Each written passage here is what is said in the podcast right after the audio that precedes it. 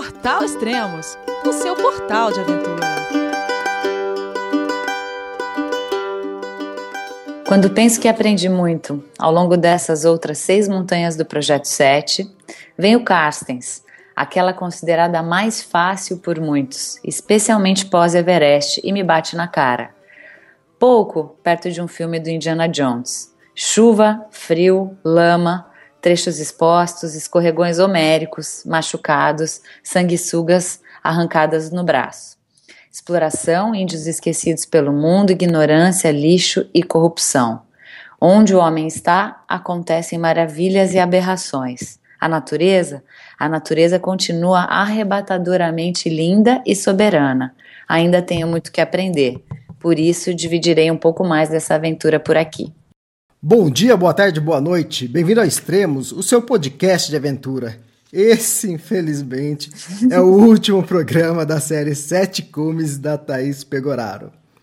Hoje iremos falar sobre a conquista da Pirâmide Karsten, a montanha mais alta da Oceania, com 4.884 metros. Olá, Thaís, tudo bom? João, é você, meu filho? Alô, pai. Eu consegui. Eu tô no cume do Everest. Eu vi, meu filho. Te acompanhei o tempo todo pela sua página Spot.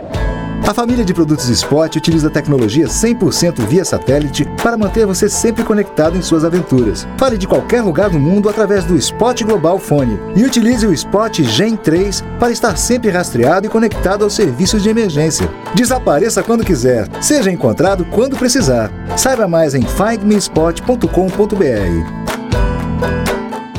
Tudo bem, Elias? Obrigada mais uma vez pela oportunidade de estar aqui. Infelizmente, encerrando essa saga com, com a Pirâmide Carstens. É, e uma saga bem rápida. Né? Vamos falar sobre isso no final, vai. Vamos deixar pelos os floreios no final. tá bom, tá bom. Vamos lá. tá, é, o Carstens foi sua última montanha. Por que você acabou deixando ela por último? Na verdade, é totalmente circunstancial, né, uhum. Elias? Eu planejei meu ano, como a gente já falou em algum outro podcast, de acordo com as temporadas disponíveis. É, e pós, enfim, depois do Everest tinha Papua, você pode ir em, geralmente em qualquer época do ano. É, tinha uma expedição programada uh, pelo pessoal da Grade 6 agora para junho e acabou calhando de, de eu estar nessa expedição. Isso é essa época, mas já teve equipes do Brasil que foram em outubro e foram em novembro. O que a gente acabou percebendo é que junho é favorável porque tem um pouco menos de chuva. Uhum. Só um pouco menos, porque. ou lugar molhado aquele lá, viu? É, legal. É, a gente está falando isso porque o Everest, ele, você só escala ele praticamente em abril e maio, né? Tem uma temporada exata. exata. O Carson já não é bem assim. É, depende de quanto, quanto que você quer se molhar e quanto que você aguenta é, é, chuva na cara. Mas, assim, junho se mostrou um mês mais interessante pra gente. Legal. Só para situar o pessoal, é, fala um pouco do roteiro. Você saiu do Rio de Janeiro, é isso? Fala o roteiro até a base da montanha. Tá bom, vamos lá. Até a base da montanha, vixe, então senta, senta que vai demorar. Não, ou até próximo, porque até depois... chegar, Isso. tá bom. Então, é, saí do Rio, obviamente fui para São Paulo, né, Guarulhos. De lá voei para Doha, que uhum. é no uhum. Catar. De Doha a gente voou para Bali, na Indonésia, né? De Bali, na Indonésia, a gente voou para uma cidade chamada Timika, e de Timika, é, Timika já na Papua, né, a primeira cidade é, de pouso na Papua, uh, e de Timika voamos para uma outra cidade chamada é, Sugapa, que já é bem próximo do vilarejo onde a gente começaria a fazer a caminhada. É, e para chegar nesse vilarejo de Sugapa, a gente pegou umas motos, é, que é a única forma de chegar na garupa de uma moto sem capacete, é, para chegar nesse, nesse vilarejo indígena da, da tribo dos Dani, ah, que nos acompanharia, né, alguns desses índios nos acompanharia ah, até na, na caminhada até a base da pirâmide. Ah, legal. Isso nós estamos falando que a partir daí vocês iriam fazer o trekking, é isso? Exatamente. A tá. partir de, Sugapa, né, depois de pegar a moto e chegar nessa tribo, é que a gente começaria o trekking que durou seis dias. Ah, legal. O Valdemar Niklevics, que escalou, foi o primeiro escalar, brasileiro a escalar essa montanha, é, e, ou melhor, completar os sete cumes escalando essa montanha, ele ele usou o helicóptero para chegar até a base da montanha para evitar esse trecho que na época já era, era uma época complicada a situação aí, mas pelo visto ainda continua. É, é, foi, foi bom você ter mencionado isso, né? Porque a maioria dos, das empresas estrangeiras e a maioria dos escaladores prefere ou simplesmente organiza a expedição para de Sugapa, né, onde o avião pousou, já pegar um helicóptero e pousar na base da pirâmide, né? É, eu tô falando aí de um voo de 40 minutos a uma hora, uh, então a, reduz muito a experiência da escalada, porque a, você faz a escalada naquela mesma madrugada, volta por volta de meio-dia do dia seguinte e já tem um helicóptero esperando para te trazer é, de novo para Sugapa ou para Timica. É, então, assim, a gente preferiu né, entrar caminhando e sair caminhando por uma questão de, é, de experiência, de, de preservar né, um montanhismo, de fazer daquela forma mais old school, uh, mas uh, a gente descobriu que, que nenhuma empresa faz dessa maneira, né? Se a gente pegar uma média de 20 expedições que são feitas no mundo, do mundo todo, para o Carstens, 17 em média entram e saem de helicóptero, uhum. duas em média entram caminhando, como a gente fez, mas voltam de helicóptero, e só a nossa entrou saindo e voltou saindo. E eu tô rindo, você já vai, eu já vou te explicar por quê, mas não é à toa que só tem uma dessas 20 que meio que fizeram a loucura que a gente fez. É, por mais que eles é, percam essa experiência, não que eles estejam errados, mas eles não. devem evitar uma boa parte de, de não, dor de cabeça. Estão errados, pelo contrário, estão é certíssimos, né? A gente aqui é, experimentou né, situações e, e contatos e experiências que foram muito profundas e muito interessantes em muitos momentos. Acho que trouxe uma, uma bagagem, um aprendizado incrível para todo mundo mas desgastaram e, e geraram um estresse que, que, somado né, à expedição, ao fim do Projeto 7, a todo o ano de vivências que eu tive, é, extrapolou um pouco a minha conta, viu, Elias? É, mas, poxa, o que, que tem de mais uma caminhada até a montanha? Da base? o que pode ter? Eu posso começar a contar, né? De lama, sanguessuga, índio, é o que você possa imaginar. Mas assim, é, brincadeiras à parte, é, é um trek é bastante que exige bastante, né? Então, escalada efetiva em rocha só existe na, na, na pirâmide, né? Uhum. No, no, último dia uh, de, de ataque ao cume. Até lá, o que existe é um terreno extremamente irregular, é, enlamaçado 80% do caminho, então o calçado que a gente usa é, é galocha de borracha. A galocha entala muitas vezes até o joelho, né? Num negócio que parece uma areia movediça, porque quanto mais você se mexe para desentalar, mais aquilo afunda. Então eu precisei de ajuda muitas vezes para puxarem a minha bota de dentro da lama. Você tem troncos, você tem trepa, trepa pedra, trepa tronco, é, planta que te arranha, que enrosca em você. Então, uma, uma floresta equatorial bastante fechada, com chuva, né? Além de tudo, então você tem que usar capa de chuva que enrosca na perna, enrosca na planta. Então, tudo isso que parece divertido nas primeiras duas, três horas, depois vira um inferno.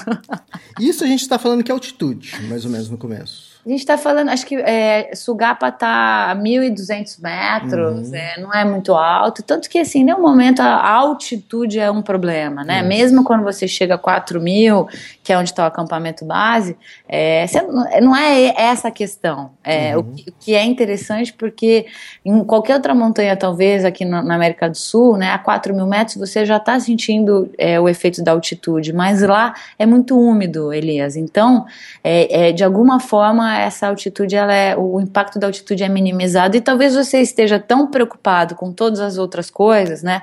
A chuva, a umidade, é, manter, preservar alguma roupa seca, que uhum. foi muito desafiador nessas, nesses 14 dias, o banho que não tem, né? E você tá com lama, uma coisa é ficar sem banho no gelo, é, no Alasca, naquela, naquele ambiente mais, mais seco, outra coisa é você ficar sem banho com lama dentro do ouvido, com, com a mão suja, a unha preta, a bota que não sai do pé porque faz vácuo, é, porque entrou muita água com lama. Então, assim, é, foi diferente, eu posso, posso garantir isso.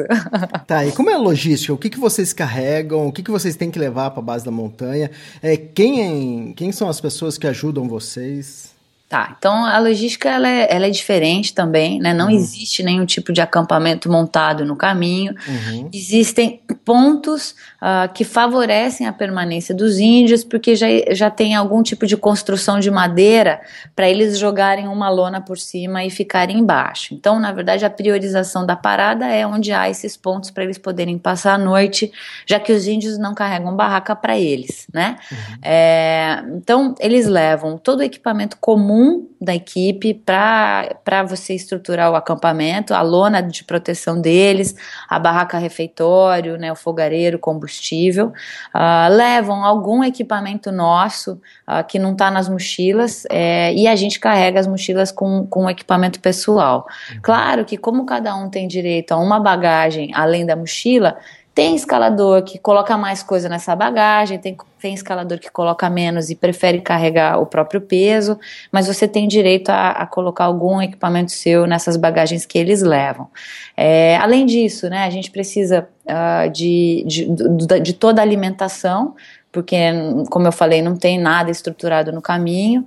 É, e eles também, a alimentação deles, apesar deles ca caçarem é, em muitos uhum. momentos no decorrer da, da, da trilha para comer, né? Então, tem um negócio lá chamado como que é? É, é uma espécie de um tatu uhum. que era glória para eles quando eles conseguiam caçar, mas caçavam pássaros lindíssimos, né? E que vinham uhum. todos todo orgulhosos mostrar pra gente. Eu queria morrer, porque era pássaro de, de, de, exótico. exposição, exótico, né? Aquela coisa.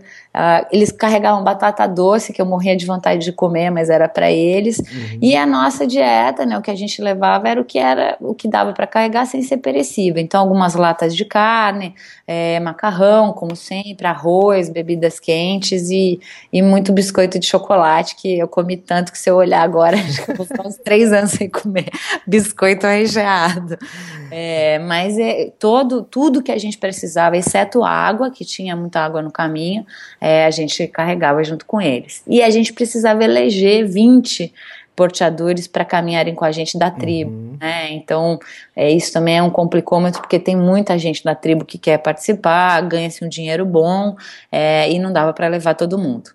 Hum, tá. Você falou da dificuldade técnica de chegar caminhando até a base da montanha, e agora é isso que você está começando a entrar a falar, é a variável humana. Isso. É, o que, que é tão complicado? Por que isso é complicado? É complicado porque é, é, é, como eu falei em algumas entrevistas, né, é complicado porque está tão próximo da sua realidade, é um semelhante, é um igual, e está tão distante do nível de compreensão e de comunicação que a gente consegue estabelecer na cidade, né? Então, os índios são bastante ignorantes e eu falo isso com tristeza e com pesar, porque não há nenhum tipo de investimento do governo da Indonésia ou do próprio governo não oficial da Papua no desenvolvimento, na educação, no saneamento, é, em prover condições né, de, de vida digna para eles. Então, eles são bem. É, eles já têm um lado da, civiliza da civilidade que é negativo, né, eles fumam muito cigarro industrializado, bebem muita bebida alcoólica, usam roupas como a gente usa, apesar de descalços. E, e eu questionei né, a empresa, os guias, por que, que eles não tinham equipamento. A resposta foi porque todo equipamento que é provido eles trocam em cigarro e bebida, uhum. então eles, eles mesmos optam por não usar né, vivendo um estilo de vida precário, com uma taxa de mortalidade alta, é, por falta de investimento. Então, você entrar em contato com isso, né, e ver que, que não há nenhum tipo de contribuição que você possa fazer e que isso em muitos momentos prejudica, prejudicou a nossa expedição, né, essa ignorância, essa falta de comunicação, é muito triste. Então, eu voltei de lá assim, muito abalada e mexida com esse aspecto, por me sentir impotente de não poder fazer nada, ou pelo menos não naquele momento estando ali, né?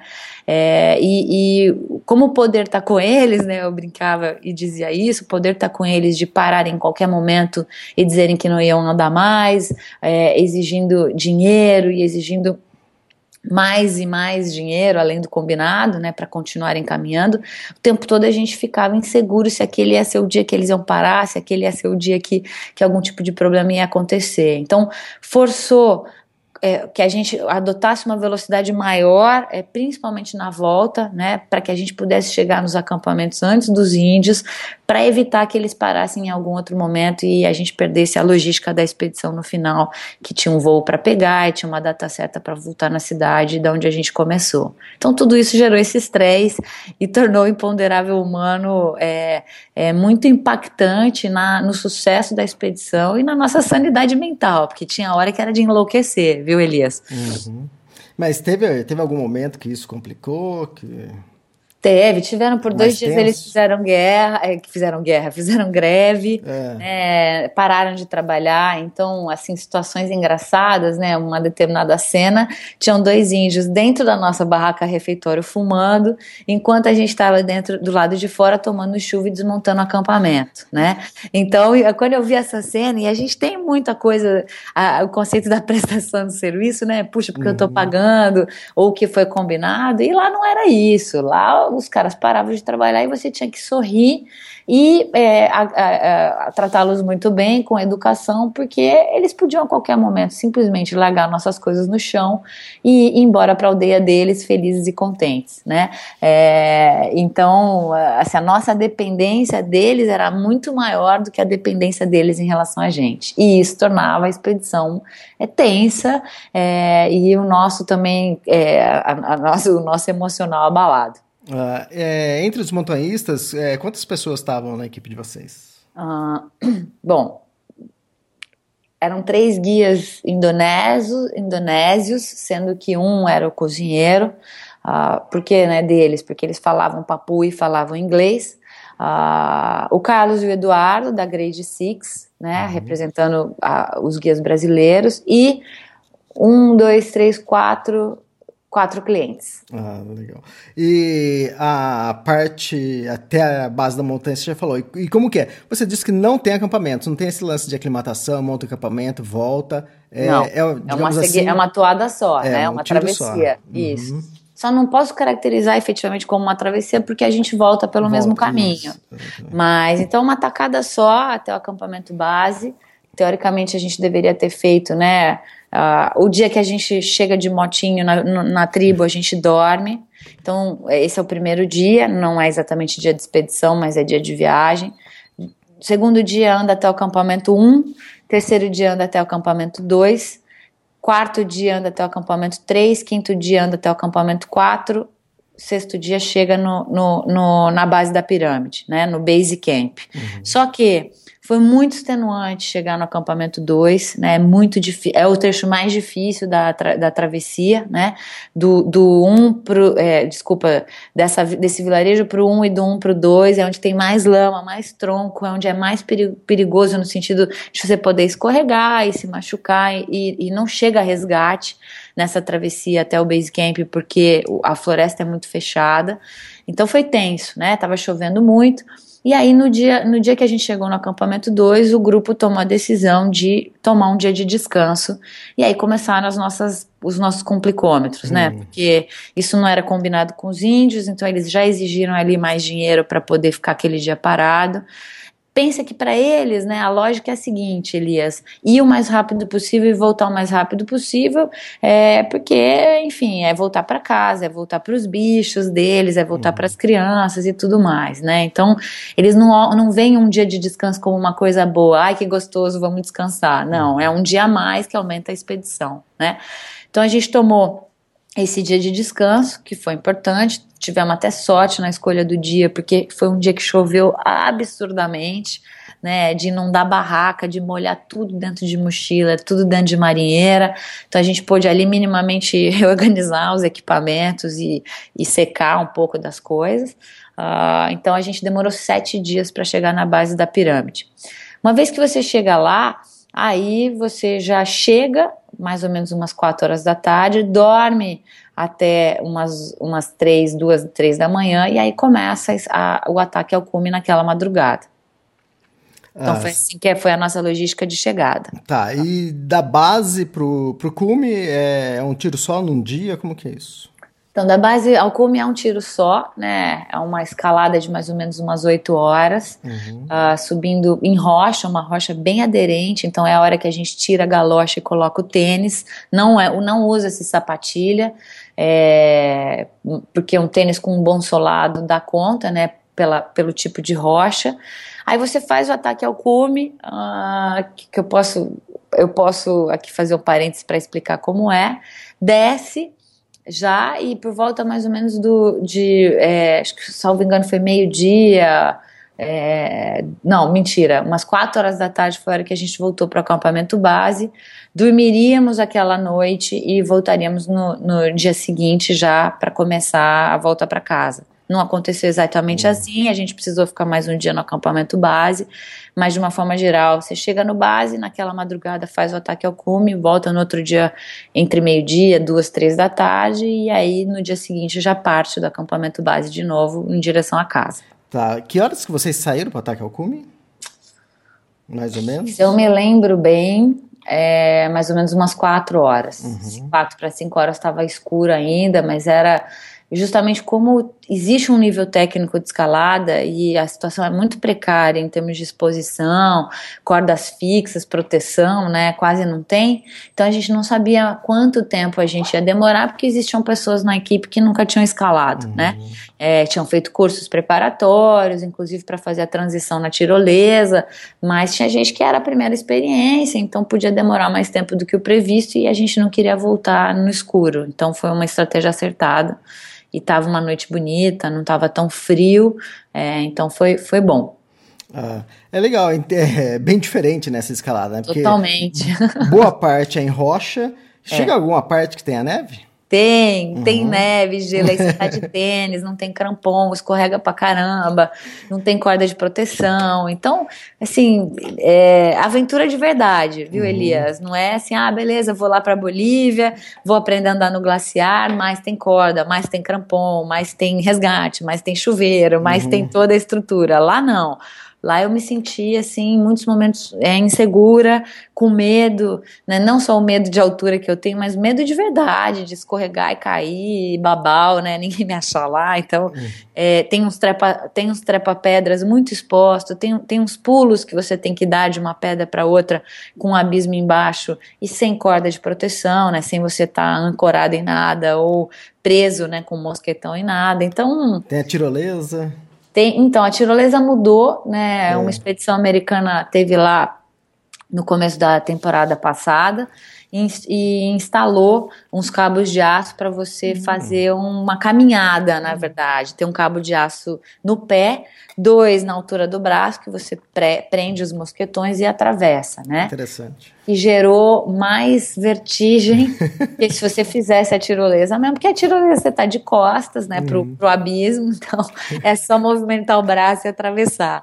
É, mas andar nesse, nessa linha fina, aí eu me senti uma bailarina nas alturas e e, e foi tranquilo, né? Na verdade, você fica apreensivo, uh, lembrando que o mesmo caminho que você faz para chegar ao, ao cume é o caminho que você volta, então eu já atravessei aquilo pensando que eu ia ter que atravessar de novo, mas depois vai ficando tão complexo, tão mais exposto, tão mais perigoso que você começa a achar tirolesa, a, essa parte do cabo de aço legal. É fácil, né? Exatamente.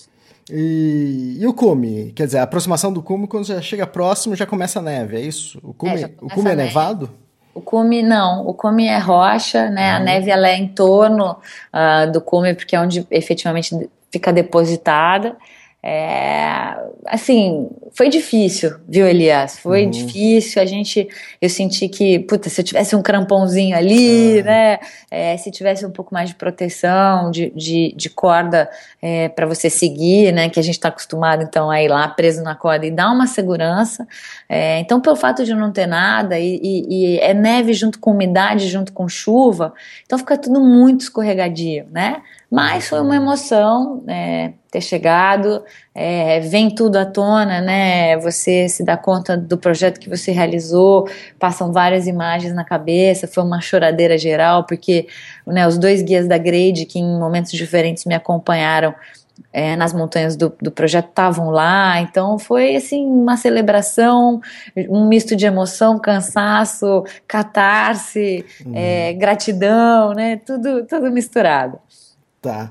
E dá, dá tempo de, de, de, sentir tudo isso no cume ou isso vai sendo digerido na volta ou até hoje, digamos assim? Acho que o pico, o pico é ali, né? Uhum. A sensação de nossa, realmente aconteceu. Então, ali no cume acho que acontece um choque de realidade. É, a descida muito emocionada, né? Porque para mim o projeto só acabaria mesmo quando eu vou, chegasse em Bali, né? Uhum. Justamente por todas essas dificuldades que eu te falei da Papua. É, e tô digerindo até agora e acho que vou digerir por alguns anos da minha vida, viu, Elias? Então, a cada entrevista, a cada bate-papo, a cada palestra, é, surgem conceitos novos e falas novas, como se meu, meu sistema estivesse processando esse monte de informação e começasse a cuspir algumas pérolas pérolas, algumas cápsulas, algumas coisas assim que às vezes nem eu me dou conta, né? Falo, pô, da onde veio isso? Que, da onde veio essa frase, ou esse, ou esse conhecimento, ou esse aprendizado? Então, uma experiência muito rica, é, mas mal sabia eu naquele momento o que vinha pela frente ainda na nossa descida, né? Então a ida eu posso dizer que foi muito mais tranquila do que a volta. e vou te vou te explicar por quê. Normalmente a gente nem mal fala de todas as expedições, a gente mal fala da volta, né? Na volta você fala, ah, depois dois dias eu desci, acabou e acabou a expedição. Pois o que, que é. aconteceu? Na verdade, assim, né? É, como a maioria das expedições volta de helicóptero, uhum. então o que acontece? O cara volta do cume, já tá rindo à toa, celebrando, pensando na cervejinha lá em, em Bali ou, ou na Papua mesmo. É, mas a gente não, né? A gente tinha uma logística de expectativas para administrar na volta, junto aos índios, o nosso próprio cansaço é, e, uh, e, enfim, outros fatores imponderáveis que também estavam acontecendo, né? Então, uh, por uma questão é, de, de, de, do desgaste mesmo, a gente teve que ficar, do desgaste físico uh, de algumas pessoas na expedição, a gente teve que ficar mais um dia no, no acampamento base para descanso. Isso, é, isso estressou demais os índios, né, uhum. que já estavam preparados para voltar. Uh, vou trazer um fato aqui, não sei se o Rosier comentou, infelizmente eu não, não, não consegui ouvir o, o, podcast dele, mas existe uma mina uh, de uhum. ouro, de exploração de ouro, a mais ou menos uma hora e meia da base, é, desse acampamento base. Essa mina, ela proíbe a passagem né, de escaladores, turistas, uh, guias, quem for, pela mina é, para voltar para casa. Uh, atravessar pela mina de carro é demorar mais ou menos quatro horas para chegar onde a gente demorou seis dias para chegar andando, né? Uhum. Então é muito conveniente uh, olhar isso como uma alternativa para uma volta mais rápida, né? Existem alguns esquemas de travessia ilegal, é, pelos quais muitas pessoas pagam muito dinheiro, inclusive tinham dois, dois escoceses é, também escalando que iriam voltar pela mina, então você pagaria 6 mil dólares mais ou menos para voltar de helicóptero uh, e você paga ilegalmente 3 mil dólares para atravessar a mina é, no porta-mala de um carro ou dentro de um veículo da mina, como, como se você fosse um funcionário. É, então, e os papuas, né, tudo isso para dizer o quê? Que os papuas podem atravessar. Normalmente, caminhando e em quatro horas, cinco horas tá, estarem na tribo deles, né? Então, gerenciar essa expectativa, os caras já também cansados, lembrando, eles não têm barraca, então eles dormem ou embaixo de uma lona, ou, ou ao léu, ou embaixo de uma pedra, então é compreensível, né, gerar essa, esse tumulto, uhum. e como a gente precisou ficar lá um dia, é, eles começaram a criar ah, um, um certo, uma certa é, rispidez com a gente, uma certa animosidade em alguns momentos. E aí imagina, né? Tá todo mundo cansado, com frio. É, muito das nossas comidas foram divididas com eles, então a gente tinha para comer arroz, macarrão e bolacha de chocolate. e, e, ainda tendo todo, né, os 80 quilômetros de lama é, para gerenciar emocionalmente para voltar. Né? Então, foi estressante a volta, por a gente ter é, é, ficado esse dia não esperado, a gente teve que percorrer um caminho de cinco dias em dois é, desculpa, em três dias, né? Então voltamos do Base Camp direto é, para o acampamento 4, que tudo bem, foi exatamente o que a gente percorreu na ida, mas aí a gente fez do 4 para o 2 no segundo dia de volta e do 2 para o vilarejo no último dia de volta. É, e isso foi muito, muito estressante, né?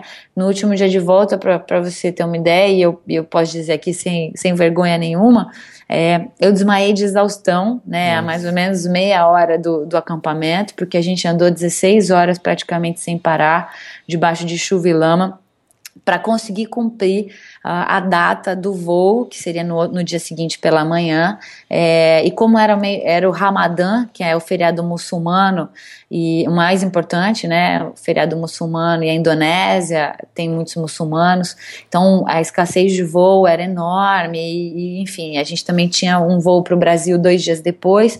Então, muitas variáveis para gerenciar emocionalmente, e além de tudo, tendo que andar mais rápido do que os índios, porque senão os caras podiam podiam parar em qualquer lugar e atrapalhar ainda mais a nossa, o nosso prazo de volta, né? Então eu acho que a hora que, eu, que alguém me falou, estamos a meia hora da aldeia, é, eu falo, ah, então agora eu posso, eu posso dar o luxo de dar uma apagadinha aqui. Aí, pum, cair no chão. É, sentir aquele formigamento no rosto, né? Hum. Evidência de falta de sal, de falta de, de carboidrato, de hidratação. É, e foi novo isso para mim, né? Eu não desmaiei no Everest, eu não desmaiei no Alasca, e foi desmaiar na, teoricamente na montanha mais fácil uhum. é, é, pós-Everest do projeto, né? Então isso foi muito rico, mas assustou, cansou, estressou e, e, e, e aí tem um grande aprendizado para extrair de tudo isso, mas a gente conseguiu chegar no dia no dia esperado, relaxamos, comemoramos, comemoramos com os nossos guias indonésios que acabavam ficando ali é, entre a cruz e a espada, né? Porque eles tinham que negociar com os índios e tinham que negociar com a gente, é, mas de, acabou dando tudo certo, a gente chegou no dia esperado, né? O que a gente não sabia é que a gente perderia o voo no dia seguinte. Não acredito, não acredito. Tudo e isso vai perder o voo. E se eu te contar por quê, acho que você também ah. vai, vai compartilhar um pouco da minha, da minha indignação, porque é. não tem outra palavra, né? No dia seguinte, a gente tinha dois voos, né? O voo que saía de Sugapa uh, para Nabire, é, e o voo que então a gente combinaria de Nabire para Bali, né? Lembrando que Nabire e Sugapa tá dentro ainda da Papua e Bali, Bali é, já está numa outra ilha diferente da Indonésia, né? Uhum. Então, os moto, mototáxis, né, os nossos amigos mototáxis foram buscar a gente umas sete e meia da manhã e a gente perguntando pro guia da Indonésia, né, e aí, que horas que é o voo? Não, fica tranquilo, o voo é a hora que a gente chegar lá, porque uhum. realmente é muito, é muito informal, Elias, não tem um aeroporto, você fica esperando o avião pousar na pista de pouso, quando o avião pousa, você entra no avião, eles chamam pelo nome, pelo até, nome. Até o voo pra Lucla é um pouco melhor que esse daí? Não, o voo para Luca é primeira classe.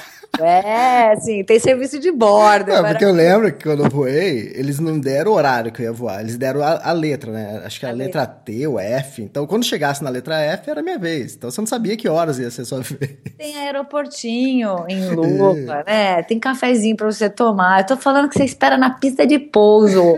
o avião desce, voa é, pacote de bolacha na sua cara, cinza de cigarro, areia, pedra, né? Porque a turbina tá ali. E é, se não bastasse isso, uma vez que você entra e ocupa os lugares, os oficiais começam a colocar a gente dentro do avião, uhum. sentado no chão, sentado no seu colo se bobear, é, sentado uns nos colos dos outros. Então essa cultura da, é, da corrupção, né, da propina, uhum. de levar dinheiro em cima de dinheiro, em cima de dinheiro, lá é muito é muito forte e é muito chocante, mesmo a gente sendo brasileiro e morando nessa zona aqui, né? Uhum. Então, é, então quando a gente perguntava para o Gui Indonésio, que horas eu vou voo não, fica tranquilo, né? O voo é a hora que a gente chegar. A gente relaxou, porque a essa altura já tínhamos entendido que a Papua é assim. Uhum. A Papua é o lugar, é o lugar mais louco que eu já fui na minha vida. Parece que você está numa viagem de ácido o tempo inteiro.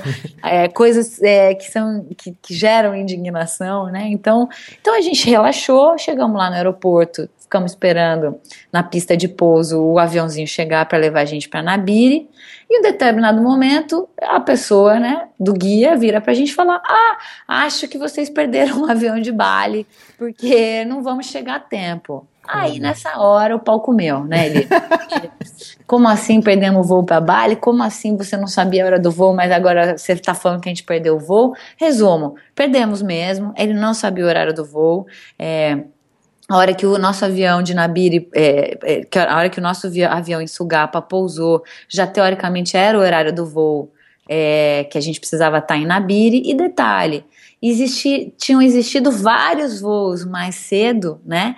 É, e a gente que a gente poderia ter pego, já que é ordem de chegada, quem chegar pega o voo, mas não pegamos porque na cabeça do guia os motoboys não trabalhavam antes das sete. Sério? Então, é, não tinha como a gente negociar para ir antes no aeroporto. Então, essa visão limitada, né? Uhum. Pô, eu, eu, é mais barato eu pagar mais. Isso.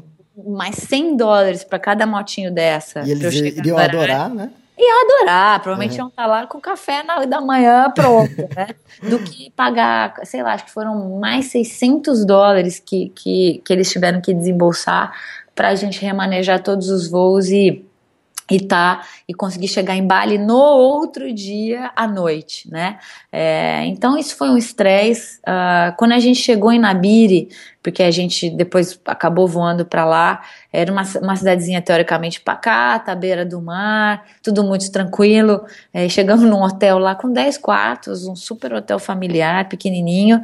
Tinha um esquadrão antibomba, é, lança-granada, escopetas e uses para todo lado, porque o ministro das crianças e das mulheres da, da, da Papua estava hospedado lá. Uhum. Então você já começa a entender que um país né, que não existe, na verdade a Papua não é um país, ela faz parte do, da, do país Indonésia, uhum. mas existe um governo não oficial uh, que se intitula Libertador, né, uhum. é, que tem um ministro das crianças e das mulheres, então um lugar como esse é, é um lugar perigoso. Né? O, o, próprio, o próprio pessoal do hotel falou, olha, não pode sair aqui na rua depois das quatro horas da tarde, Lembre-se, cidade litorânea, paraiana, super uhum. pacata. Não pode sair daqui depois das quatro da tarde porque nego é metralhado na rua. Falei, mas por que é metralhado? Ah, porque eles usam os estrangeiros aqui para chamar a atenção do uhum. povo, do, da mídia, para chamar a atenção da mídia internacional, já que o governo indonésio não provê recurso, o governo da Papua não existe e ninguém pisa naquele lugar e não está muito interessado no que está acontecendo ali, né? Então, a nossa saga terminou assim, com escopetas e granadas e, e oficiais é, protegendo um ministro no nosso hotel. Eu falei, olha, acho que não é muito inteligente a gente ficar nesse lugar, mas não tinha outro. É, e aí, quando finalmente chegamos em Bali, é, eu, eu, que achava que eu ia comemorar o, o, final dos meus sete cumes em grande estilo, né? Eu já tive que arrumar as coisas rapidamente para no dia seguinte voltar para o Brasil, porque perdemos muito tempo, muitos dias extras voltando. Então tudo isso tornou essa aventura a mais selvagem, a mais real e a mais estressante. de todas para mim. Imagina. Vou fazer só um parênteses aqui. Claro. É, recentemente nós gravamos um, um, podcast com a Ada Cordeiro, né, que tem uma cicloviagem, uma pedalada pela América. E quando ela estava em Manaus, ela ia percorrer a BR 174 até Boa Vista. E era uma estrada nova, né, asfaltada. Só que essa antigamente não existia essa estrada e foi uma briga com os índios, né, que tem uma tribo ali uma, uma reserva indígena e não queria que a, a estrada passasse pela reserva. Então foi muitos anos de briga até conseguirem é, construir a estrada. Depois ela passando lá, lá dentro da, da, reserva, ela descobriu que dentro da reserva também tem uma mina. Ah, jura? É. Então, Olha que interessante. Então é a mesma coisa que você estava falando aí, que tem uma mina ali próximo da montanha. Ali também, tipo assim, gozado, os índios são contra a estrada, mas e contra a mina, né? Quer dizer, tem alguma coisa por trás aí que a gente não sabe, né? Então... Não, a gente sabe, eu posso contar aqui no ar e, e vou falar tudo, Pô. porque eu tô com esse negócio atravessado na garganta. Fala, mas é o seguinte, essa mina que tem na Papua, Elias, ela é uma mina explorada é, por algumas empresas é, americanas, né? Uhum. Então as empresas americanas formaram uma sociedade de exploração, a empresa chama Freeport, é, onde 10% pertence, 10% da sociedade pertence ao governo da Indonésia uhum. e 90% pertence a essas três empresas americanas. Ah, detalhe, eles construíram um aeroporto na é, para que os estrangeiros que vão trabalhar lá pudessem chegar mais próximo da mina de voo. Tem mais ou menos uma cidade, tem uma cidade construída para dar suporte à mina com Hotel Sheraton, McDonald's, uhum. Pizza Hut, Dunkin' Donuts, uhum. restaurantes é, de algumas estrelas e 40 mil pessoas, 40 mil pessoas uhum. morando nessa cidade. Se você procurar no Google, você vai achar a cidade. Se você der um Google Maps para aproximar, você não consegue aproximar, nem no território da cidade, nem é, na, na, na própria mina. Uh, a, a, a, campanha que eu vi no aeroporto de Timica, né, vários quadros no aeroporto assinados pela Freeport, fazem uma, uma apologia à, à, à, à estrutura que eles passaram a oferecer aos papuas de, eh, de, de, postos de atendimento, de ambulatórios, de escolas, que é tudo mentira, né? É, na verdade, existe uma riqueza tremenda. A Papua, ela está em cima de uma jazida de ouro. Ah, os índios poderiam estar se beneficiando desse extrativismo de uma forma sustentável, mas eu acredito que eles sequer sabem o tamanho da riqueza que existe ali e como a, a, a mina dá algum dinheiro e dá algum emprego para eles, para eles aquilo é satisfatório, né? É uhum. bom. Só que eu acredito que o que acontece ali é um, quase um regime de escravidão maquiado. É, e a Indonésia não tem nenhum interesse que esse povo se torne consciente disso, a mina muito menos, né? Porque os papuas eles podem se tornar agressivos e podem é, to tomar aquilo. Então é uma grande, assim, é um grande teatro que acontece ali para alguém se beneficiar dessa extração. É, reza a lenda que existe ouro ali para uma exploração da maneira como tá de mais 50 anos. Nossa Uh, o trabalho é non-stop, né, 24 por 7, com helicópteros saindo em horários diferentes, carregando esse ouro para fora dali. E é, provavelmente a pirâmide, provavelmente outras belezas naturais também estão sob esse ouro. Não, não imaginaria é, arrisco dizer que não seria impossível eles começarem a, a, a estourar, né, a explodir novas jazidas por ali e, e depredar esse patrimônio, que é um patrimônio da humanidade, mas sobretudo daquele povo local que está ali sendo explorado. Então, assim, apesar de ter sido difícil a relação com os Papua, é, é triste, porque essa ignorância ela é, ela é alimentada e não eliminada como deveria ser num lugar com tanta riqueza natural. É, a gente não pode esperar muito diferente do que acontece ali nessa região que a Ada passou, né? Não, Sei lá, não. Eu, eu não. conheço também de, de causa para falar, mas é, tem alguma coisa estranha.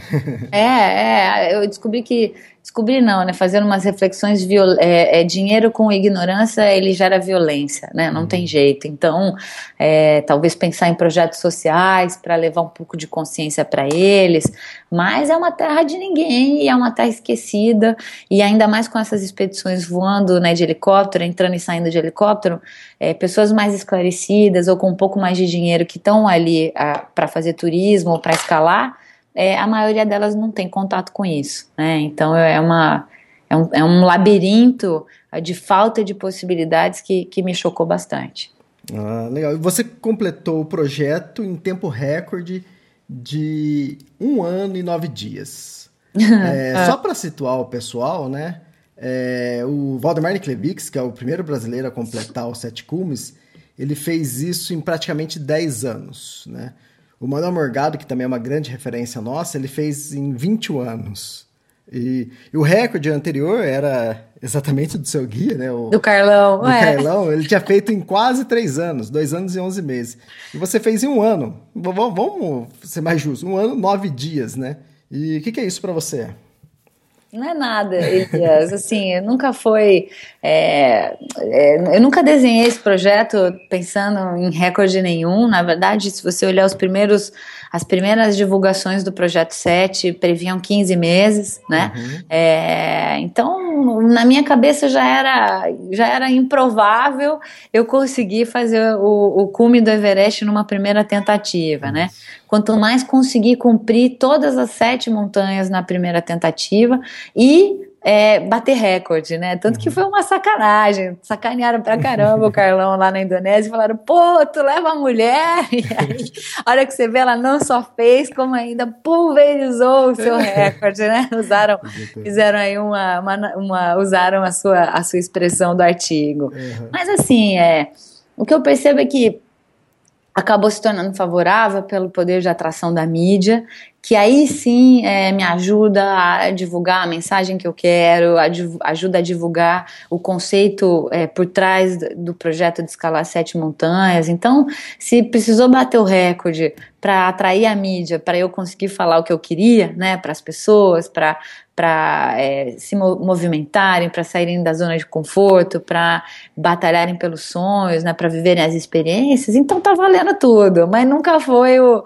o, o, o objetivo inicial e principal, e, e, e, digo e vou continuar dizendo que assim, a gente teve muita sorte, esse recorde ele não é mérito meu, né, é casuístico, eu acho que mérito meu é, é eu, tá, eu, eu, eu ter abraçado as oportunidades quando elas surgiram por estar tá pronta, por ter me esforçado, por ter treinado, por ter me dedicado, mas podia não ter acontecido, né? Eu costumo, eu brinco que é igual você receber elogio porque é bonita, né? Uhum. Então elogia meu pai e minha mãe, porque é eles que fizeram, mas assim, mérito é você ser inteligente, ou você é, é, fazer alguma coisa é, com isso, ou você trabalhar bem, né? Isso é, é construção. Agora, recorde de tempo, eu, eu tive uma baita sorte e, e, é isso, eu não tenho muito mais o que dizer, não. É, legal. Ó, a Fátima Williamson, que também era uma brasileira que estava fazendo sete cumes e só faltava o Everest para ela fazer, acho que em, um, em torno de um ano e meio, isso há, há três anos atrás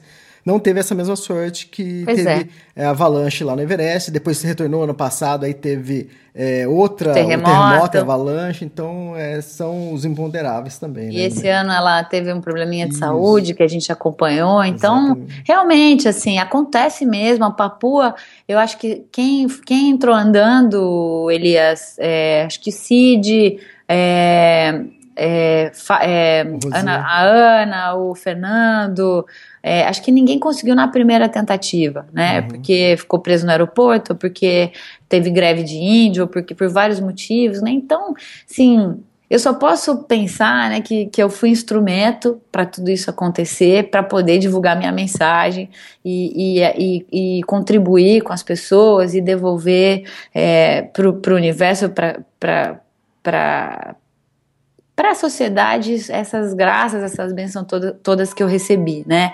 E realmente, assim, é muito impactante a gente ter tido, tá no lugar exato, no dia certo, no dia da janela, que não teve problema nenhum, né? Eu, eu, eu não posso pensar que que é feito humano, né? Eu, eu, uhum. tenho que pensar que alguma coisa do além ali que, que ajudou a gente em todos os sete momentos é, que a gente precisou é, para cumprir o projeto. É, a Ana Elisa Boscarioli, que foi a primeira brasileira a completar os sete cumes, ela fez em um, 11 anos e 4 meses. Se eu não me engano, ela precisou ir três vezes para para Papua para chegar ao cume do, pra do conseguir. é, não, sabe, não sei se são três ou duas, mas com certeza foi, foi mais de uma. E, e admirável. Na, terceira ela conseguiu. Na Parece terceira. É ah. algo assim. Mas admirável, todas essas pessoas que não conseguiram na primeira e voltaram, uhum. porque arrisco dizer, Elias, que se fosse eu, meu amigo, eu não voltava não, viu? Porque ou, passar por aquilo de novo... Ou ah, de helicóptero para base. É, tem que ter muita é, tem que ter muito culhão, acho que a uhum. palavra é essa. Eu não sei se eu teria, não, viu? Eu vou falar uma coisa aqui que não é inventada, tá? Isso eu, eu ouço de pessoas, eu leio em blog, é, até de colunista, é, que fala, que já que você concluiu os sete cumes, né? Que fala que quem escala o Everest com a estrutura que tem hoje em dia é, deveria voltar para casa e ficar quieto. É, digamos assim, não teria o direito de escrever um livro, de dar palestra. É, que, você acha que não, não, você não tem nenhuma, não tira nenhuma lição disso tudo? O que, que você acha disso? Eu acho que é, talvez se eu não tivesse ido, Elias, eu poderia ser uma dessas pessoas que falaria isso, né? Uhum. Que um guia leva você lá para cima, ou que uma boa estrutura leva você para cima. Poderia pensar tudo isso, mas eu fui e eu vivi na pele a dificuldade é, que é, ou todos os monstros e os medos que você tem que enfrentar e o quanto de preparo que é necessário para você estar tá ali.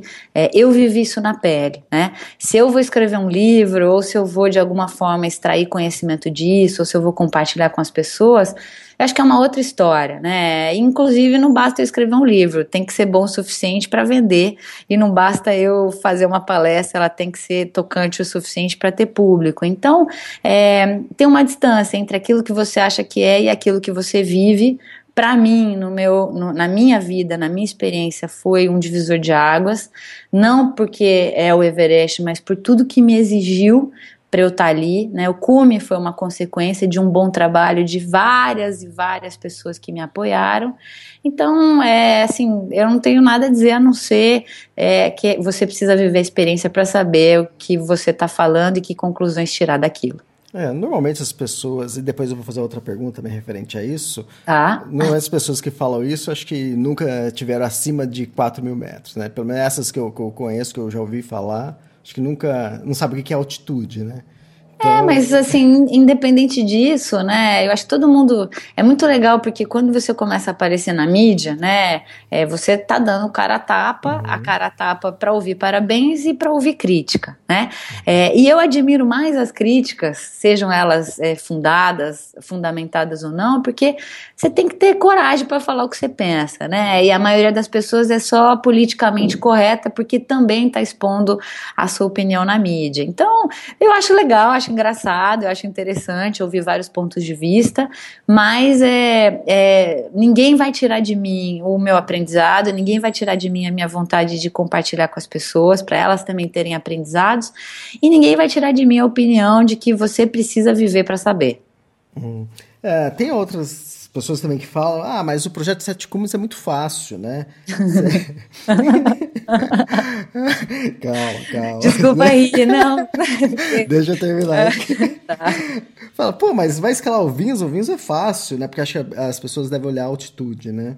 É, o Karsten é fácil, né? O Elbrus, o que, que você tem pra falar sobre isso? É fácil o Sete Cumes? Eu, eu tô rindo porque, assim, é o projeto Sete Cumes, né, independente se é da Thaís, do João, do Marcelo, do Pedro, de quem for, né, o projeto Sete Cumes ele não é sobre escalar montanha. Ele é uhum. sobre um planejamento e uma logística insana para você conseguir é, cumprir uh, o, teu, o teu objetivo, né? Então ele é sobre é, estar em, em, países diferentes, em, e sobre estar com pessoas de outras culturas, sobre estar em situações muito longe da sua zona de conforto, sobre investir um dinheiro indecente, né? No meu caso, sem nenhum tipo de patrocínio, sobre você se preparar e conciliar treinos e mais treinos e mais treinos e horas de estudo uh, com o trabalho, com a vida, com a família.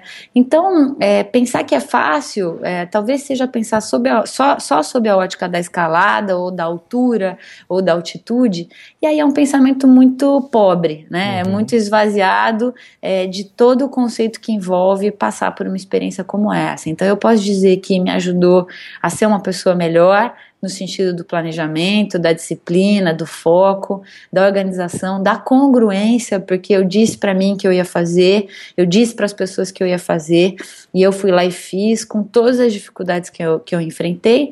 Então, assim, a gente, né, humano, o ser humano tem uma, uma, uma, uma questão que é falar sobre as coisas, né? Todo mundo é consultor de qualquer assunto, né? Uhum. É falar sobre as coisas com propriedade sem ter a dimensão do que aquilo quer dizer, né?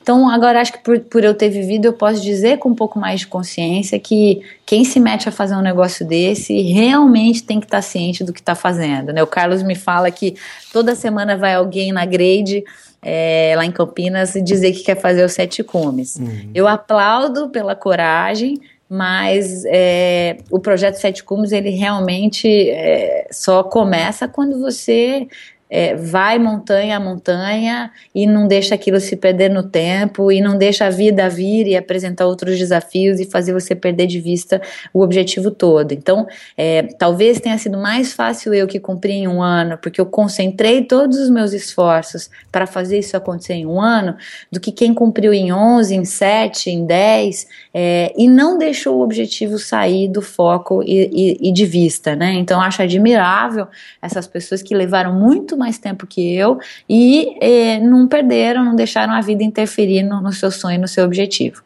É interessante. O que você falou de, de pessoas que falam que às vezes não conhecem, é, tem uma frase do Amir que diz: O homem precisa viajar para lugares que não conhece, para quebrar essa arrogância que nos faz ver o mundo como imaginamos, e não simplesmente como é ou pode ser, que nos faz professores e doutores do que não vimos, quando deveríamos ser alunos e simplesmente ir ver. Perfeito. Se eu soubesse dessa frase, eu não tinha falado nada disso, eu tinha falado dessa frase aí. Mas legal, é muito melhor ter ouvido pelas suas palavras. uh, tá, pergunta agora final. Vai. Ah, antes disso, você recebeu os parabéns, eu vi no, no na sua fanpage, da Masha Gordon da Marcha. É. Puxa, eu conheci a Marcha no Everest, ela é uma uhum. pessoa incrível, uma mulher também que se propôs a um desafio ainda mais insano, né, que foi cumprir o Grand Slam Explorer, né, que é fazer os sete cumes e os dois polos. Então, ela é uma menina incrível, mãe, tem dois filhos, o maridão apoiando em casa. É, então eu assim bato palmas e virei fã dessa mulher que realmente essa pulverizou o recorde, viu, Elias? Porque ter filho e família e ainda fazer tudo isso em sete e poucos meses ou oito, não sei exatamente, é, pô, é demais. Virei fã. Ela bateu os três recordes de velocidade. Ela fez o Grand Slam, que foi o recorde, sete meses e 19 dias. Ah, isso aí mesmo. Ela fez Perfeito. os sete cumes em 239 dias. Puta merda. Você. É... Tá vendo aí, ó? É o que eu fiz. Você fez em 375, né? É, sendo solteira e, sem filho. se eu chegava em casa do treino meia-noite, se eu ia treinar às 5 da manhã, se eu não aparecesse em casa por dois meses por estar numa expedição, é, não tinha ninguém choramingando. Agora ela, meu amigo, tem dois pequenininhos, cara. Uhum. Então, isso é recorde, viu? e ela fez os três polos, né? Né? Que a gente. Que antes era o, a busca era pelos três polos, agora é, o, é, os três polos dos sete cumes. Ela fez os três polos, que é o Polo Sul, Polo Norte e o Everest, em cinco meses. Então também é é recorde feminino. Caramba! Então, Olha só, hein? Então eu já vou emendar então já a última pergunta. É, o que, que vem pela frente? É só trabalho ou vem um grande slam aí? é, eu vou te, é assim, eu, eu, eu, vou te dizer que os polos, né? Talvez até por eu ter ido para o Vinson e ter visto um pouco do que a, essa logística, essa dinâmica dos, dos, dos aventureiros que foram para lá para atravessar né, até o último, o último grau que eles falam, uh, que, que não é exatamente isso que me atrai. Né? Uhum. Talvez eu esteja falando como essas pessoas sobre uma coisa que eu não sei. Mas tem tantas outras coisas que eu tenho vontade de fazer que com certeza Vem coisa aí pela frente, ainda no mundo das ideias, né? Não, não vou revelar, mas prometo que a hora que for para falar disso, o Extremos vai estar no meu radar para divulgar em primeira mão. Fica tranquilo. Hum, então vem alguma coisa no segmento outdoor? Com certeza, com certeza, né? Acho que tem um momento agora que o projeto 7 efetivamente começa, né? Que é explorar uh, as possibilidades que estão surgindo de, de livro, de palestra, de filme, uhum. é, que eu nem imaginei, né? Um amigo meu falava, Thaís, o Projeto 7 vai começar quando ele acabar. E eu achava ele muito louco de falar isso, mas é verdade, né? Tem surgido coisas que eu não imaginei, tem muito trabalho pela frente para pagar conta de tudo que eu gastei uhum. aí. É, e talvez quando essa onda começar a dar um, um fade, né? Começar a se apagar, aí seja a hora de divulgar esse projeto novo que está na geladeira amadurecendo. Ah, e você tem uma empresa de coach. Você acha que você cons vai conseguir passar alguma experiência disso tudo? Então, sabe, trabalho? Elias, tem sido assim muito incrível ver, né? É, eu, eu tive uma agenda bem, é, é, bem complexa no decorrer desse ano. Uh, muitos clientes surgindo é, na medida em que eu aparecia na mídia e me procuravam ou que já me, me conheciam de trabalhos anteriores. E quando eu falava, eu não tenho condição de atender, ou eu só tenho condição de atender em junho, ou eu só tenho condição de atender em julho, né? Foi formando uma fila de espera para isso acontecer. Então, uhum. é, é, e quem já era meu cliente, né, na volta, ah, muito emocionado, muito tocado, é, buscando já mudanças mais significativas na própria vida, ou buscando ousar mais na busca pelos sonhos, porque viu que, que o coaching ele funciona, ele funcionou para mim, é, foi com base em processos de coaching que eu comecei tudo isso, né? Quem acompanhou sabe. Então, realmente, essa congruência de viver vê o que diz, está indo para a sala de atendimento dos meus clientes e está funcionando na vida e nos negócios deles. Então está sendo bem, bem legal acompanhar tudo isso quase que real time. Uhum. Interessante, você falou do livro, do filme, eu, foi uma coisa que aconteceu com o Guilherme Cavalari e que eu chamei de trilogia, é que o que aconteceu com o Guilherme também provavelmente acontece com você, é que você pode vir a lançar um livro, né? E um filme, né? Um curta, ou não sei como que você vai fazer isso.